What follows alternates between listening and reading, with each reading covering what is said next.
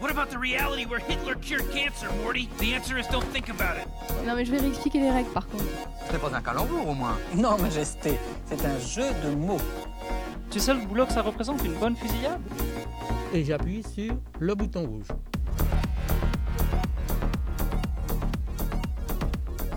Bonsoir, chers auditeurs, chères auditrices. Vous, vous et moi devient pour ce sixième épisode Vous, vous, zoom, zoom.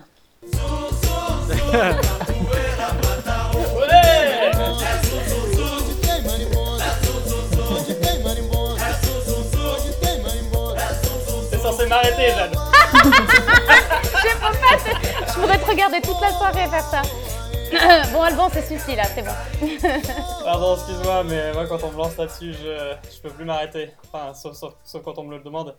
Euh, oui, donc on se retrouve aujourd'hui sur euh, Zoom à enregistrer cet épisode. Et ça a un délicieux petit goût de 2020. Donc on a décidé euh, notamment d'arrêter de préparer des transitions entre nos chroniqueurs, bah, simplement parce qu'on a un peu la flemme. Et puis que vu de toute façon c'est la fin du monde, bah, on se dit à quoi bon. Donc, à propos de transition vers la fin du monde, on a choisi le thème de transition. Et alors, comme vous savez, j'essaie toujours d'élever un petit peu le niveau, j'ai décidé de parler de transition de phase. C'est-à-dire la transition d'une molécule qui passe d'un état à un autre, par exemple solide à liquide ou liquide à gazeux, voire gazeux à plasma pour les plus experts d'entre vous. Comme vous connaissez nos chroniqueurs, non seulement ils sont un peu nuls en physique, mais en plus ils en font qu'à leur tête, donc j'ai assez peu d'espoir pour qu'ils se soient tenus à ce thème. Attention, Alban, à ce que tu dis, car il y en a un ici ce soir qui, cette fois, touche un peu plus le puck que toi en physique. hein.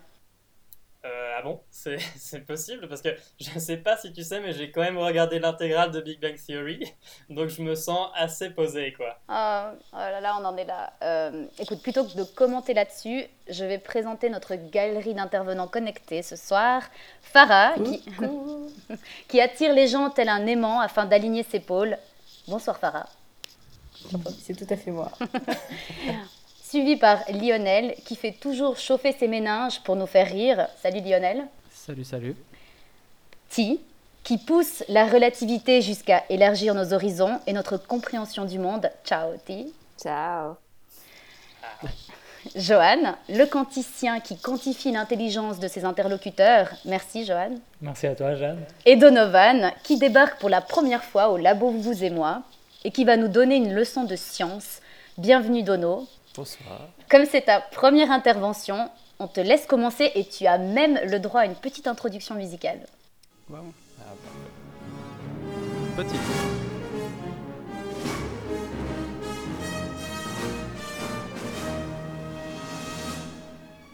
Qui n'a jamais rêvé un jour de glisser sur un overboard? Alors non, je ne parle pas d'une vulgaire planche à roulettes comme on peut trouver de nos jours, mais d'un véritable overboard qui lévite au-dessus du sol comme dans le film Retour vers le futur. Et on le voit, Marty McFly, dans une course folle, voler à quelques centimètres au-dessus des trottoirs de Hill- Valley. Alors, là je sais, vous allez me dire que je ne suis qu'un rêveur, mais grâce à la science, ce rêve est peut-être à portée de main. Car je ne sais pas si vous êtes au courant, mais des matériaux supraconducteurs à température ambiante viennent d'être découverts. Oh. Alors qu'est-ce qu'un supraconducteur, vous allez me dire? Vous voyez votre four à raclette? Oui. Ben, c'est tout l'inverse. un four à raclette est fait d'un matériau qui dissipe l'élec- l'électricité sous forme de chaleur. On dit qu'il est résistif car il est résistant au passage d'un courant électrique. Or, dans d'autres appareils, comme votre téléphone par exemple, vous préférez probablement utiliser l'énergie de votre batterie pour écouter le podcast euh, de Vous, vous et moi ou visiter la page web Grave. Plutôt que pour produire de la chaleur. Et c'est là qu'entrent en jeu les supraconducteurs. Car ces matériaux n'opposent pas de résistance au passage d'un courant électrique. Avec ces, matériaux, il n'y aurait donc plus de perte d'énergie dans toutes les machines fonctionnant avec de l'électricité. Donc vous imaginez le potentiel d'application de ces technologies. Aussi, ces matériaux produisent naturellement un puissant champ magnétique autour d'eux, un peu comme des aimants. Ils pourraient être utilisés pour de nombreuses applications utilisant la lévitation, comme les overboards par exemple. Mais pourquoi on n'en voit pas dans notre vie quotidienne? Alors, justement, ces matériaux qui semblent magiques sont des alliages qui sont résistifs à température ambiante. Ils se comportent donc comme votre four à raclette. et leur transition vers la supraconductivité n'apparaît qu'à très basse température, à environ moins 200 degrés Celsius. Donc pour vous donner une idée, moins 200 degrés Celsius, c'est à peu près la température à partir de laquelle l'air devient liquide. Donc on peut difficilement en avoir dans les poches. Mais impossible n'est pas français, ou plutôt américain, car oui, d'après Johan, on est peut-être tous euh, américains. Le, le mois dernier, une équipe américaine de l'université de Rochester a enfin découvert un matériau dont la transition vers la supraconductivité s'opère à une température de 15 degrés Celsius. Mais c'est génial, on va pouvoir faire du hoverboard en plein air Du calme, du calme, Alban. Euh, ne t'emballe pas tout de suite, hein, euh, parce que c'est qu'un premier pas. Il y a encore un Oh. petit point à améliorer, c'est que ce matériau doit être soumis à une pression gigantesque de 2,7 millions de bars. Donc cette pression, ça représente 2,7 millions de fois la pression sur Terre. Donc c'est une avancée, mais il y a encore des progrès à faire. On savait déjà qu'il y avait des matériaux qui pouvaient être supraconducteurs à moins 20 degrés Celsius sous de fortes pressions. Mais là, c'est une avancée car les scientifiques ont découvert un matériau qui est supraconducteur à 15 degrés Celsius qui correspond à la température moyenne sur le globe.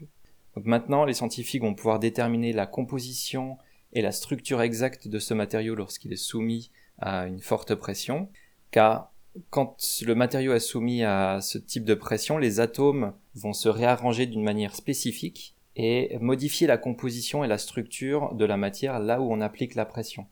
En déterminant la composition et la structure de la matière sous pression, les scientifiques espèrent ainsi reconstruire ce matériau supraconducteur avec la même structure, mais sans avoir besoin d'appliquer une pression.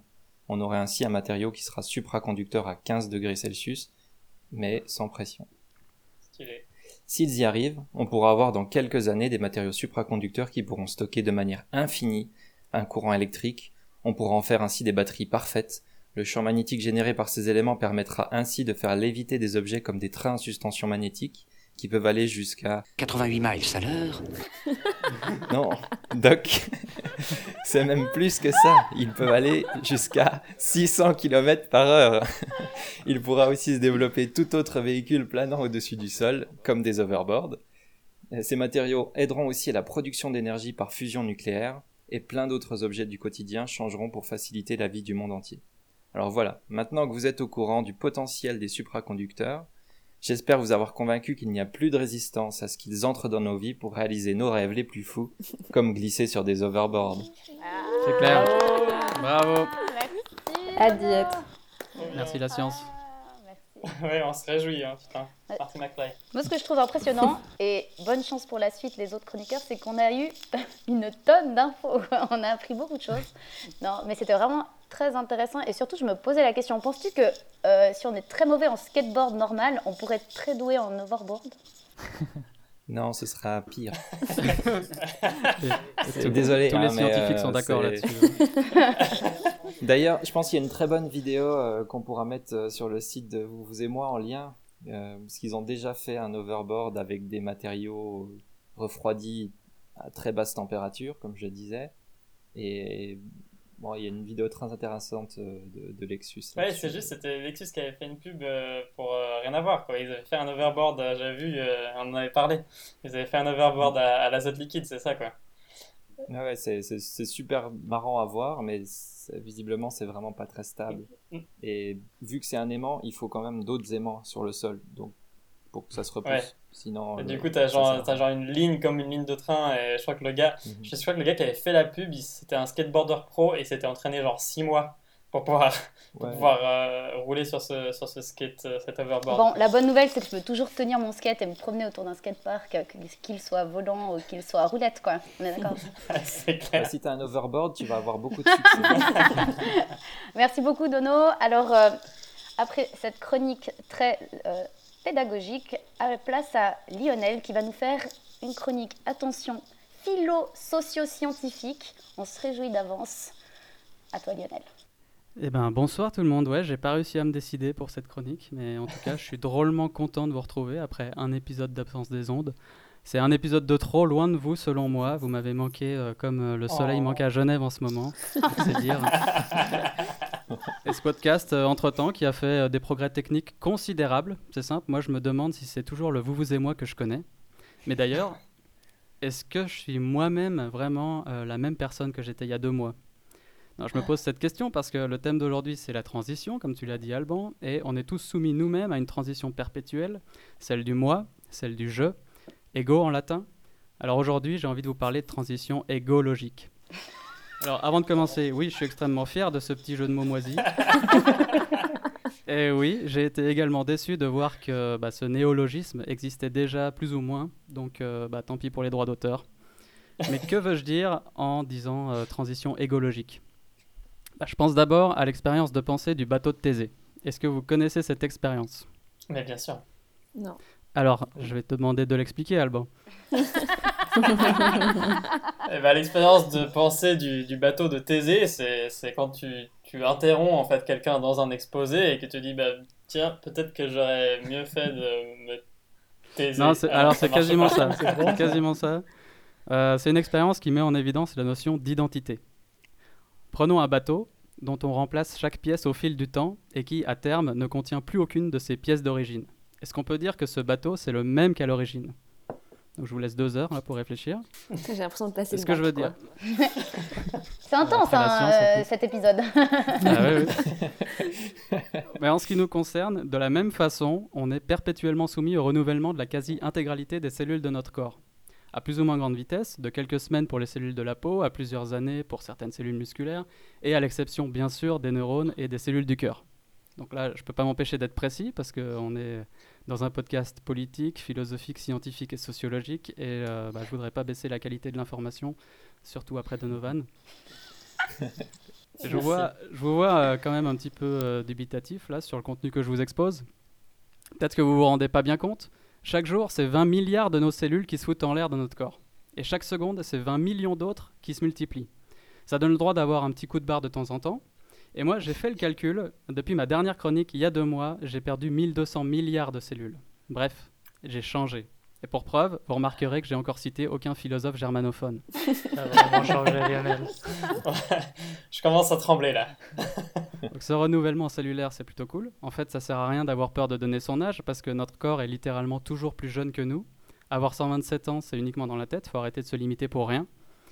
Mais en réalité, notre euh, corps, il vieillit inexorablement, implacablement, jusqu'à ce que de poussière, on redevienne poussière et de l'eau. Et oui, beaucoup d'eau en fait, parce qu'on est composé à plus de 60%, je vous rappelle, d'eau. Et euh, en écrivant cette chronique, j'ai repensé à une autre anecdote qui est moins une expérience de pensée qu'une vérité euh, scientifique cette fois. C'est euh, l'anecdote du dernier vers de Jules César. Est-ce que vous connaissez l'anecdote du dernier vers de Jules César? Alban? Alban non, non, je, je ne la connais pas. Alors, cette anecdote, elle dit que dans chaque verre d'eau qu'on boit, on peut retrouver en moyenne 10 000 molécules qui se trouvaient dans le dernier verre d'eau que Jules César a bu, avant de mourir dans d'atroces souffrances, mais bien hydraté. 10 000 molécules. Ça fait quand même un peu réfléchir. C'est le calvaire pour les homéopathes. Mais pourquoi Jules César? Pourquoi Jules César? Bah, Sûrement parce que quand on se dit qu'on boit la même eau qu'un personnage historique, c'est plus inspirant de se dire que c'est Jules César plutôt que Joel Clodo. Mais ça pourrait être l'un ou l'autre. Ça a peu d'importance parce que les deux y finirent de toute façon euh, de la même manière. Et pareil pour nous, on va finir de la même manière. On est peu de choses. Il s'agirait de se le rappeler parce que ça pourrait sauver la planète. Et oui, si chaque individu vivait moins centré sur lui-même, moins dans une perception narcissique et égotiste du monde, celle qui en tirerait en premier euh, profit, ce serait la planète. Et ça, c'est une autre définition euh, du néologisme dont je parlais au début de ma chronique, la transition égologique. Parce que figurez-vous que notre besoin disproportionné de reconnaissance par nos semblables, d'avoir une vie mieux que celle des autres, qui se traduit par le fait de s'acheter le dernier téléphone, la dernière télé, d'élire celui qui protège euh, nos intérêts personnels ou celui qui feint le mieux de le faire, ou de vouloir se faire élire pour étendre ses propres intérêts, de se friter avec son voisin pour savoir qui a la plus grosse ogive nucléaire et finalement se dégommer par faction interposée au nom de la liberté, de la propriété privée ou de l'intérêt national, c'est largement néfaste. L'excès d'ego transpire souvent des abus de l'humanité envers elle-même ou envers la planète, et euh, il est fort probable qu'un peu plus d'humilité réduirait notre empreinte égologique et nous aiderait à amorcer enfin notre transition écologique. Chapeau. Ouais. Bravo. Bravo Lionel. Ah, il a remis le son David juste pour les, app- les applauses. Pas rien. Regarde ma terre en pleurs, Mais les choses ici prennent une telle ampleur. Les fils partent avant les pères, y a trop de mères en sueur. Quand les fusils de la bêtise sentent le même air en cœur. Le mangeur d'âme à chaque repas s'abreuve de nos rancœurs. Je l'entends toutes les nuits, l'as des fantômes qui la hantent. L'as de leurs complaintes tellement que des fois elle en tremble. Par le sang de la haine constamment ensemencé ou pas danser. Quand ce dernier chasse le vent hors des plaines, rien n'a changé depuis où je vis. Juifs, catholiques, musulmans, noirs ou blancs, fermez vos gueules, vous faites bien trop de bruit. Comme ces orages dans nos semelles, à nos larmes et leurs chocs. Le sol aride, dans l'uranium, à voler l'âme. Je veux pas d'une ville au cimetière plus grand que la surface. Waouh, euh, ok, cool, euh, dis donc, merci Lionel. Euh, grosse ambiance en plus avec ce Ouais, morceau. je suis énervé là. ouais. Mic drop. Non, euh, à part ça, euh, très intéressant. C'est vrai que j'avais entendu euh, cette histoire de renouvellement euh, moléculaire et ça pose pas mal de questions. Euh, L'histoire de bateau de Thésée aussi, bien sûr, j'ai j'ai faim de ne pas connaître. Hein, je voulais pas non plus que vous vous sentiez mal. mais, euh, mais, mais, euh, non, c'est- assez intéressant. Euh, tu te demandes effectivement si tu es encore toi-même après euh, t'être complètement renouvelé. Et puis, et, et on est bien peu de choses fi- finalement à côté de, notre, de ce corps en changement. C'est peut-être pour ça qu'on change au fait. c'est peut-être pour ça qu'on change, mais entre ça, je pense qu'entre ça et puis les. comment ça s'appelle Le microbiote là qu'on a dans les intestins et tout, Ouais. euh, je sais pas combien on a de, de- de De bactéries. bactéries, merci, euh, qui paraît-il nous contrôlent aussi plus ou moins. euh, peut se poser des questions sur notre identité. Hein. Le deuxième système euh, nerveux du C'est corps. le. C'est nerveux, exactement. ouais. Et quand tu feras le ménage, tu penseras à la chronique de Lionel comme ça la prochaine fois. Exactement. Trop bien. Eh bien, euh, après cette euh, chronique euh, encore euh, relativement sérieuse euh, et, et- et qui nous fait nous remettre beaucoup en question, un petit peu de, de douceur, euh, car bien sûr, qui dit douceur, qui dit joie, dit bien entendu Farah. Et donc, Farah, si tu veux bien, c'est à toi. Quelle jolie introduction. Merci. Du coup, pour moi, s'il y a une transition que j'attends de toute impatience, c'est bien celle de l'après-Covid-19. Moi, vraiment, j'imagine déjà cette fois où je vais prendre mes parents très fort dans mes bras et les couvrir de bisous, sans remords. Et aussi, à ce moment où je serai dans un concert à Paléo et je serai transportée par l'artiste en face de moi et par la foule autour de moi. Enfin, je pourrais vous en citer mille de ces moments, et puis des situations de la vie d'avant euh, que j'ai hâte de retrouver. Rien que ce geste simple de choisir des dates de vacances sans devoir me dire faudra voir s'il n'y aura pas une, une énième vague de coronavirus.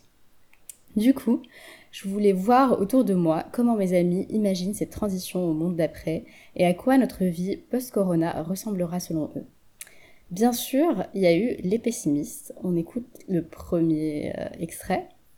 Euh, très peu de changements en fait par rapport à, à ce qu'il y a eu avant. Je pense pas que ce soit le Covid qui va nous faire euh, euh, réaliser que on vit d'une manière insoutenable.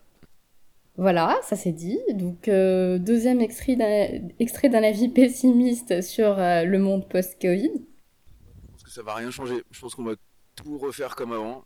Et puis vivre si cette transition écologique comme euh, elle, elle devait se passer, mais je pense pas que ça va accélérer euh, quoi que ce soit. Je pense pas que les gens vont moins prendre l'avion quand euh, on, pourra euh, repartir en vacances. euh. Donc, selon eux, rien ne changera. Ils ont peu foi en l'intelligence humaine pour tirer des leçons de la crise actuelle. Ce qu'ils disent, c'est comme si ce soir je regardais un documentaire Netflix sur les méfaits de la surconsommation, de la viande et demain je me commande un maxi KFC. Ah bah maintenant que je le dis comme ça, oui, ils peuvent avoir raison. Non, promis, je fais pas ça. Bon, écoutons quelqu'un plutôt d'optimiste pour voir euh, ce que ça donne le, monde post-Covid. Pour le monde d'après, j'espère qu'on va tous avoir des maisons avec des jardins et qu'il va y avoir le salaire universel pour tous. Et comme ça, on puisse tous cultiver la terre et vivre ensemble calmement et tranquillement, sans être euh, envahis par cette économie qui nous gâche la vie. Enfin, un peu de baume au cœur. Imaginons tous ensemble cet exode urbain et apprécions ces good vibes. Sinon, quand même, un de mes amis m'a donné une réponse de premier de la classe. On l'écoute ensemble. Euh, je pense que euh, le coronavirus, on est censé faire une transition écologique et qu'on va avoir très peur de la, enfin, qu'il va y avoir une grosse crise économique qui risque, euh, qui peut soit nous aider à faire la transition, soit beaucoup nous ralentir en fonction de la priorité qu'on donne à l'économie ou est-ce qu'on veut faire une économie différente. En vrai, j'aime beaucoup cette réponse car ça résume bien notre situation. Deux faits sont là, une transition écologique nécessaire et une grosse réce- récession économique qui, qui pointe du nez. Il faudra une solution commune aux deux, Sinon, on est dans la mise. Bien sûr, cela repose sur le premier postulat fortement dénigré par les deux premiers amis, l'être humain doit être intelligent. Allez, finalement, écoutons des réactions à chaud à la question quelle est la première chose que vous ferez à l'annonce de la sortie d'un d'un- d'un vaccin anti-Covid? Extrait numéro 5. Courir le faire. Donc, ce qu'elle dit, c'est qu'elle dit qu'elle va courir le faire. Très intelligent. Ah, se faire faire le vaccin? Ah, courir, le faire. Ah ouais. C'est vrai que c'est que le vaccin, on en a parlé un petit peu de, il y a à peu près 40 minutes. Et on- enfin, une réaction plus raisonnée, mais bien plus égoïste. Donc, le dernier extrait, si ça marche. J'attendrai de voir comment ça se passe pour les autres. Oh Donc, voilà. c'est tout pour ma part. Merci beaucoup Farah. Merci, merci déjà aussi. Ça prouve par A plus B, même que là, ça n'était pas du tout en rapport, mais que l'exercice du micro-trottoir est extrêmement périlleux. Mais félicitations. Et puis surtout, moi, j'étais en train de me dire, en entendant les voix de tous tes interlocuteurs, que on a un petit peu de soucis à se faire chez vous, vous et moi, parce qu'ils ont des, des voix magnifiques et radiophoniques, et que peut-être, gentiment, Je vais en recruter. pour- non, en tout cas, magique. Euh, Johan, tu as maintenant la lourde responsabilité, et là, tout le poids repose sur tes grandes épaules. Je te vois pas là. Ah, voilà. Ouais, c'est énorme, ah ouais, parfait.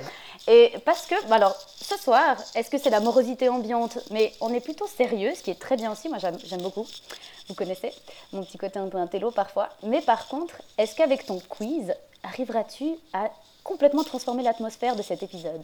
Bien sûr, bien sûr, euh, euh, tâche euh, facile euh, et adéquate, euh, s'il en est. Euh, donc oui, donc effectivement, j'ai un petit quiz pour vous qui va demander votre euh, participation active. Et puis c'est un petit quiz qui est composé de sept questions sur le thème des transitions, parce que cette fois, je suis plus, plus dans le thème que la dernière fois. Et puis je voulais vous demander, ben, vous êtes prêts? On attaque? On y Ouais, va on est chaud. On est on Allez, est chaud, on est allez, chaud. Alors, tout, quel- le monde peut, par- tout le monde, attends, attends, attends. tout le monde peut participer et est-ce qu'on peut répondre direct? Parce que la dernière fois, on a eu des petits problèmes techniques. Expliquons toutes les règles. Est-ce qu'il y aura des propositions Alors, je... Euh, je connais pas vraiment les règles, euh, parce que moi je suis qu'un simple chroniqueur. Euh, non, écoutez, euh, si vous voulez m'interrompre, vous pouvez, mais m'interrompez pas trop, soyez polis. Ok. Ça joue? D'accord. Allez, on fait à la bien. Alors, vous êtes prêts? Question 1. Question 1, vrai ou faux? Dans l'édition de juin 1996 du Nouveau Petit Robert, en dehors du mot transition, il y a 20 autres mots qui commencent par trans et se finissent par sion. Est-ce que c'est vrai ou est-ce que c'est faux? 20 Seulement? Oui. C'est vrai. Moi j'en ai Euh. 19, donc je dirais faux.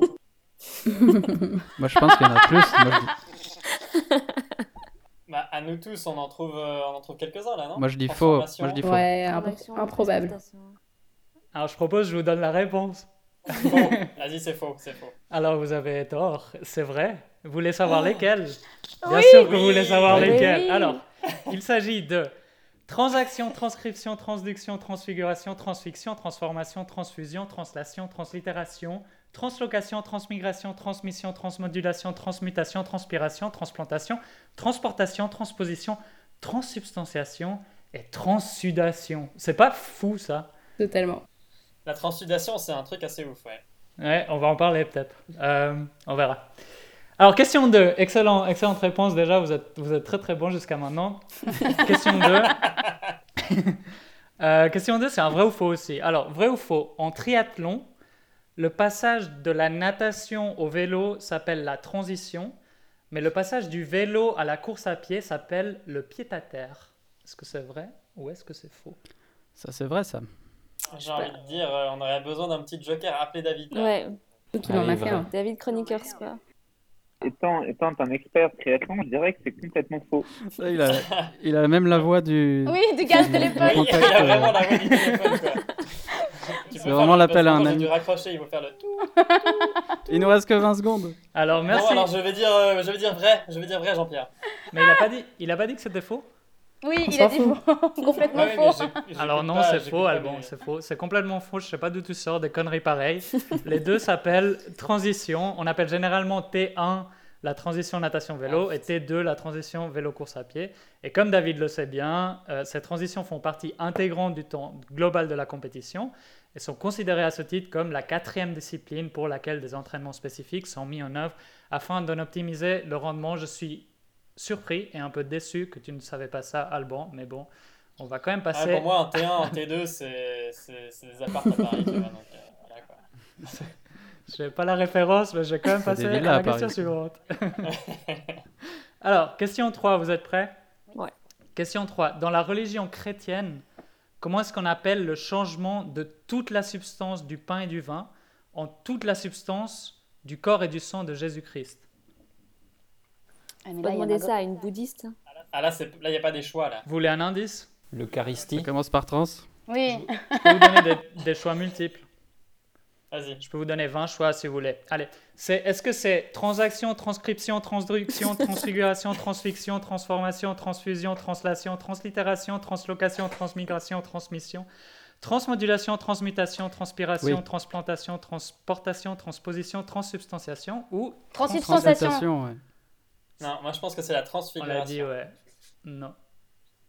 Quelqu'un l'a dit. Quelqu'un. Transsubstantation. Oui, tu l'as dit faux, mais c'est ça.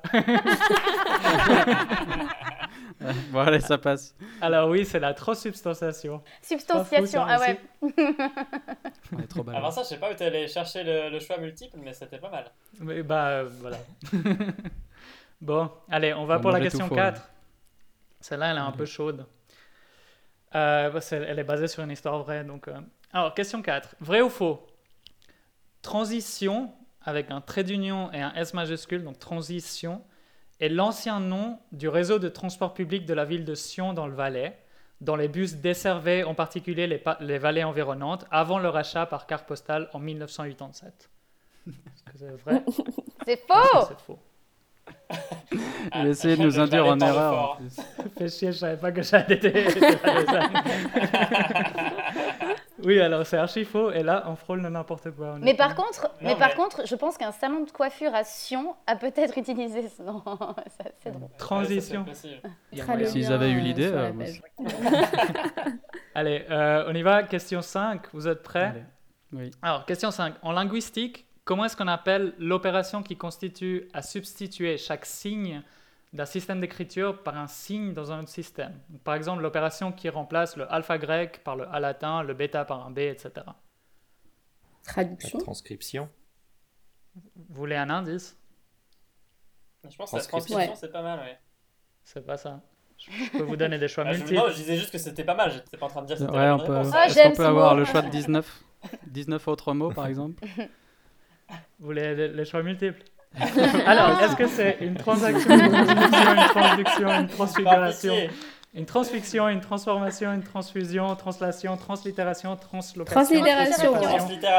Translittération. Vous m'interprétez ou bien Transmodulation, transmutation, transpiration, transplantation, transportation, transposition, transsubstantiation et transsudation. Et puis effectivement, c'était la translittération. Bravo à vous. Bravo à. En fait, c'est parce que t'as passé une heure à t'entraîner à dire cette suite de mots que tu veux la placer T'imagines maintenant à chaque fois. même pas combien de fois je l'ai répété. Ma copine a envie de me tuer depuis deux semaines. Alors, question 6, attention, celle-là, elle est vraiment, vraiment compliquée. Vous êtes prêts? On est prêt. Question 6, comment s'appelle ce fameux train? Transalpine. Transsibérien. Oui Ah oui, mais purée, Ah, bon. Eh, ouf, qui a-t-il Euh, t'as- T'as pas dit transalpine Moi, j'étais transalpino, mais non, c'est le cisalpino. Et après, t'es là genre, ouais, ouais, j'avais raison. Non, non, On j'ai a vite... tous pensé que c'était un train, donc ça marche. Ouais, j'ai- mais j'ai vite compris que j'avais tort. Bien joué, bah, bien joué Ti, et puis bien joué Jade, parce que je l'avais pas trouvé transalpin non plus. mais Peut-être qu'il existait en fait, hein, ce train. je pense que oui.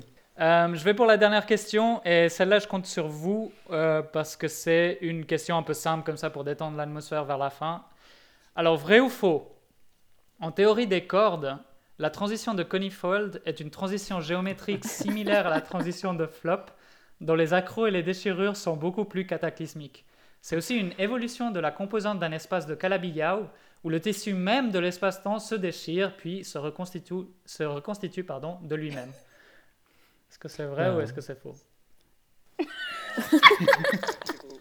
C'est l'impro, ça. C'est parce qu'on dit pas Calabillao, mais, mais Cabillo. Je savais que c'était ça. Euh, moi, j'aimerais bien C'est appeler un ami. euh, il s'appelle Donovan. Donovan, une réponse? Il est connecté? Tu, tu m'aurais parlé de transmutation à la rigueur, je t'aurais répondu, mais euh, là je dirais que c'est faux. Ouais. Ah, je Alors- crois que c'est vrai, moi. Ah, je suis un peu déçu aussi parce que oui, j'avais révisé la, la transition de Conifold. T'es trop fort, Lionel, bravo. Ouais, on en avait discuté. oui. Putain, vous avez des apéros hyper fun.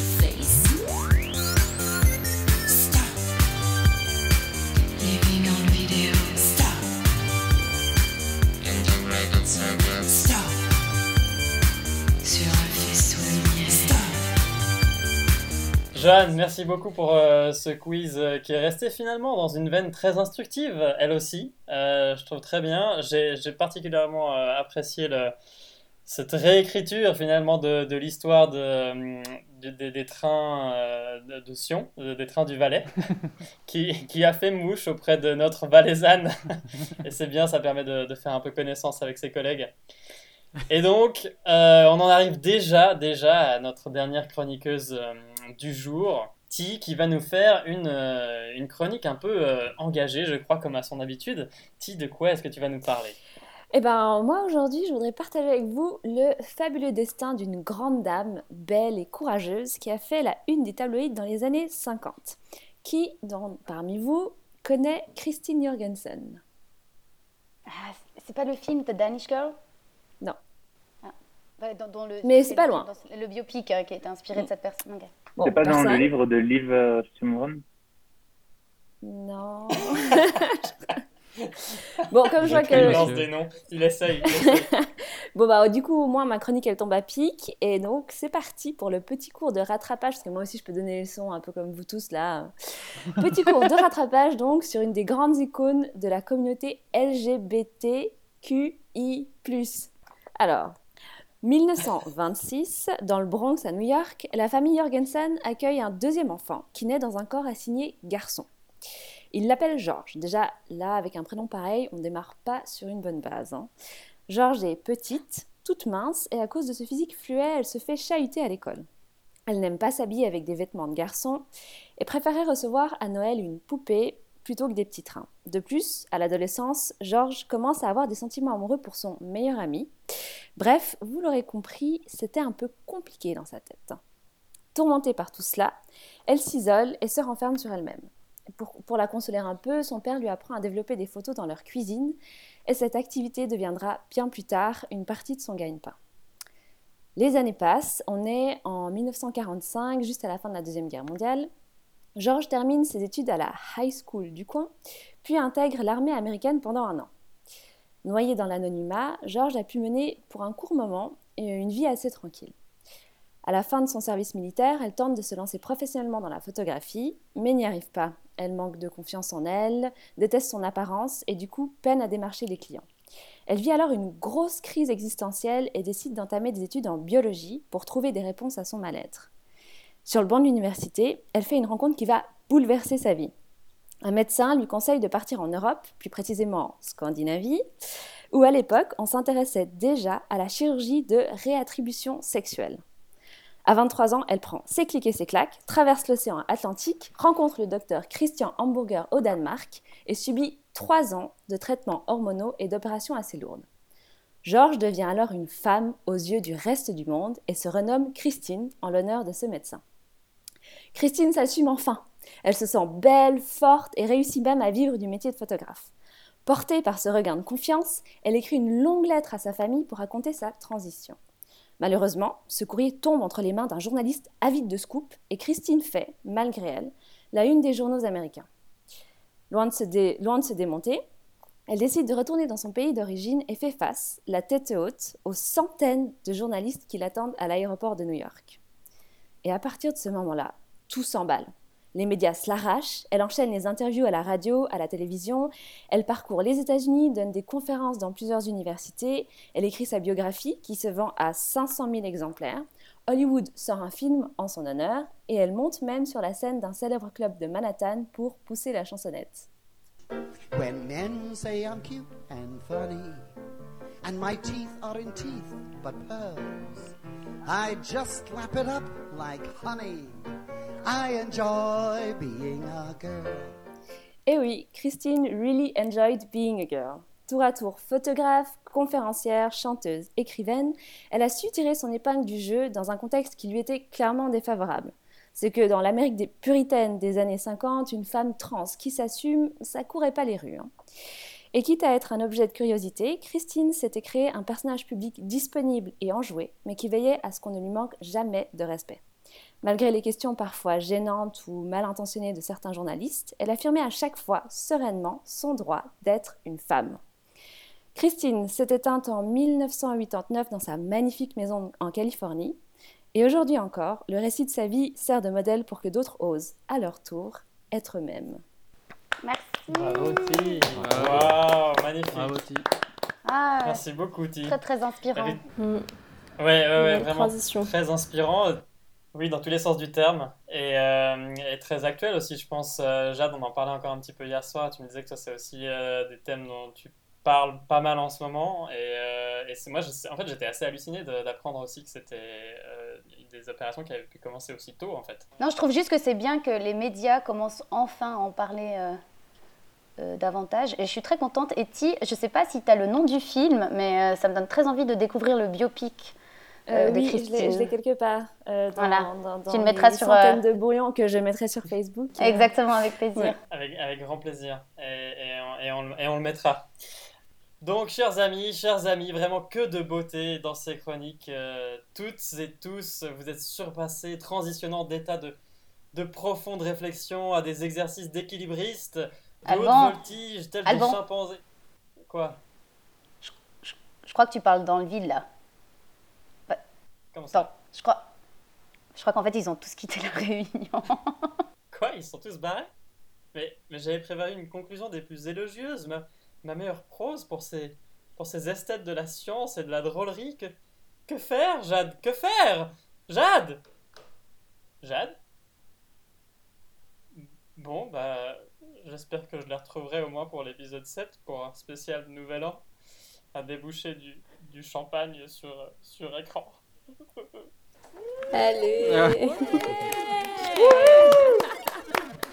Ils sont là Ah oui, on est était là. C'était un prank.